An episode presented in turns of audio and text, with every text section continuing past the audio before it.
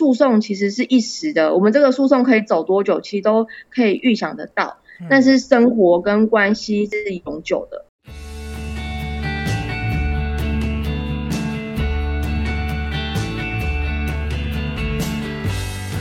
这里是华人共亲职，还有爸妈相谈室，我们都聊离婚以及亲子关系等问题。嗨，大家好，我是阿宗师。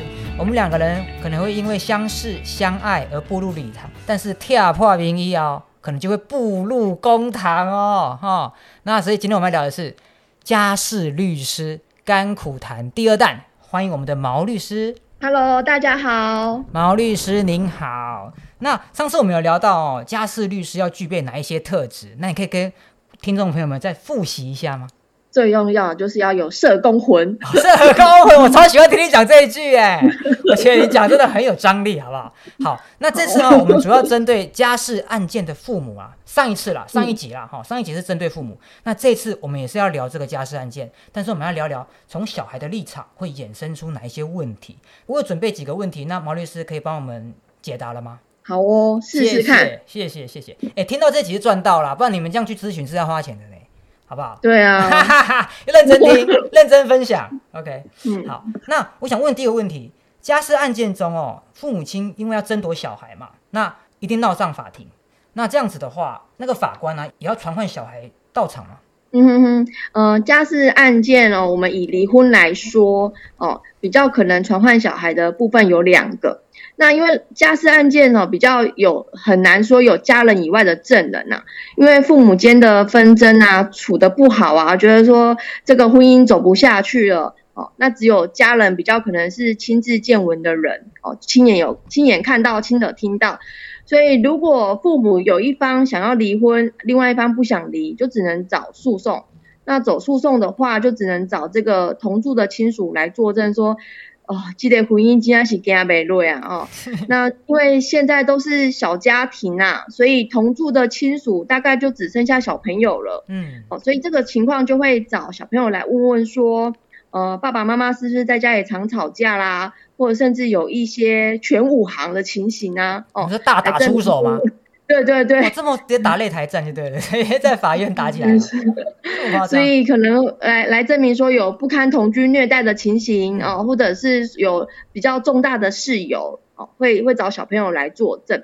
那第二种情况是在侵权的酌定上，有时候法官会找小孩来问问他的意愿哦，呃，或者是他的生活状况。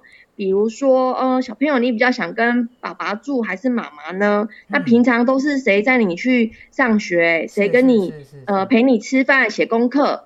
但是因为这样的情况越来越少了，因为我们法官现在都很有 sense 哦，知道说小朋友出庭其实压力都蛮大的，是因为我们的法庭的设计给人家就是很权威、很严肃哦，法官坐在上面高高在上的样子啊，嗯小朋友当证人坐在证人席是有一点距离感的，直接所以踹赛，如果是我，我会吓死啦，真的啦。嗯，真的，所以小孩出庭压力很大，所以我们现在询问孩子的部分哦，嗯，多半都是委由比较和蔼可亲的社工哦，或者是家事调查官哦、嗯去做家访哦访谈来进行。嗯，哦，是这样。哎、那那这样我想到一个我自己私心想问的啊，哎、那如果是婴儿怎么办？就要像抓周那样啊，比如说放下去，然后看他 爬哪一个就，是这样吗？如果婴儿呃，婴儿的部分哦，七坐八爬嘛，不是，就是如果用爬的，不太可能会找婴儿去作证。就不用传唤了，就对了。好了，好，这是废话了，我觉得我会被骂。OK，那我们想第二题啦，我觉得小小年纪，就像我刚刚讲的，那种年纪那么小，上上上法院呢，我真的很难想象。那嗯，通常哦，法官啊会像会像小孩啊这样子问哪些问题？那律师也会问吗？就像我们去看电影这样咨询这样，是像这样的感觉吗？呃，是法官会问的问题，就像我我刚刚提到了，就是说他看到爸爸妈妈在家里生活的状况，嗯哦，有没有哪些问题、哪些冲突？哦，这个通常要比较大的孩子比较有可能回答。那哦如果说是侵权的部分哦，可嗯能就是问他的意愿跟生活状况。那对方的律师是不是也会问小孩哦？这个这个不一定。其实我有遇过法官哦，会很贴心的准备贴纸啊、小礼物，哦。小朋友一进法庭的时候先送给他，是是而是说阿姨呀、叔叔哦，今天有一些问题想要请教你，嗯。哦，待会可不可以请你帮帮我？哦，嗯就是法官把他的这个姿态哦放的比较低，比较柔软，呃，像、哦。像好朋友这样子，先跟他说话，哦像邻居的嗯、阿姨叔叔这样子，然后准备贴纸跟小礼物送给他，安抚他。那那有时候法官会为了降低小朋友的压力，会说，嗯，我们先请这个爸爸妈妈他们先出去，阿姨哦，有一些问题想要问你啦，那他们先出去，我先跟你单独说话可以吗？所以这时候对方的律师可能就不会在场，而、我们我方的律师也不会在场，因为大家都被请出去了，就只剩下法官在。那等到法官问完的时候，再请双方进来，哦，就是说刚刚呃我们有问了哪些问题，有这些笔录哦，你们之后再表示意见。哦所以有时候怕孩子有压力，会请双方先出去。嗯，哦，对，他这样，哎，这样子会让大家比较有想象，就是不会不会那么硬邦邦，对不对？对对对对对，这样感觉比较温暖一点。而且哈，这样子单独有一个好处就是比较不会有串供的疑虑啊。如果 如果爸爸妈妈在场，有时候一个眼色，有没有？有嗯你知道哪些话该讲，嗯哪些话不该讲，你知道吗？对啊，所以这样这样这样是对，比较中立啦，这样小孩也比较讲，就敢讲真话这样子。对，OK，那还有一题就是，就是有些父母啊，会自己主张要孩子去跟法官说，好、那孩子要跟爸爸或妈妈，就是就是这个议题啊，就是就是说啊，你自己去跟法官讲，你要你要是谁讲，那你会怎么去建议他的当事人？嗯哦，我可以跟当事人说，这个小朋友那么小，他去法庭，他要承受的压力其实是蛮大的，因为是陌生的环境、陌生的人，你自己去开庭的时候，你都皮皮叉了，更何况是你的孩子。那另外就是说，诉讼其实是一时的，我们这个诉讼可以走多久，其实都可以预想得到。嗯但是生活跟关系才是永久的。我们要想想看说这个诉讼结束之后，孩子他如果要当庭指责父母的不是，他其实会很焦虑，诶，他会想说，这个官司的输赢嗯是不是因为我当初讲了什么话？哦，我懂了。，对会说他会对，他会担忧自己出庭的表现啊。哦那如果说他讲的话不利妈妈，那嗯后来法官没有判离婚，他会不会想说，是不是因为我讲了太多爸爸的好话了，嗯所以没有判离婚？哦，或者是说，嗯、我说我要跟妈妈，可是其实我也是很爱爸爸啊，哦我只是怕妈妈就是一个人很孤独，所以我说我要跟妈妈。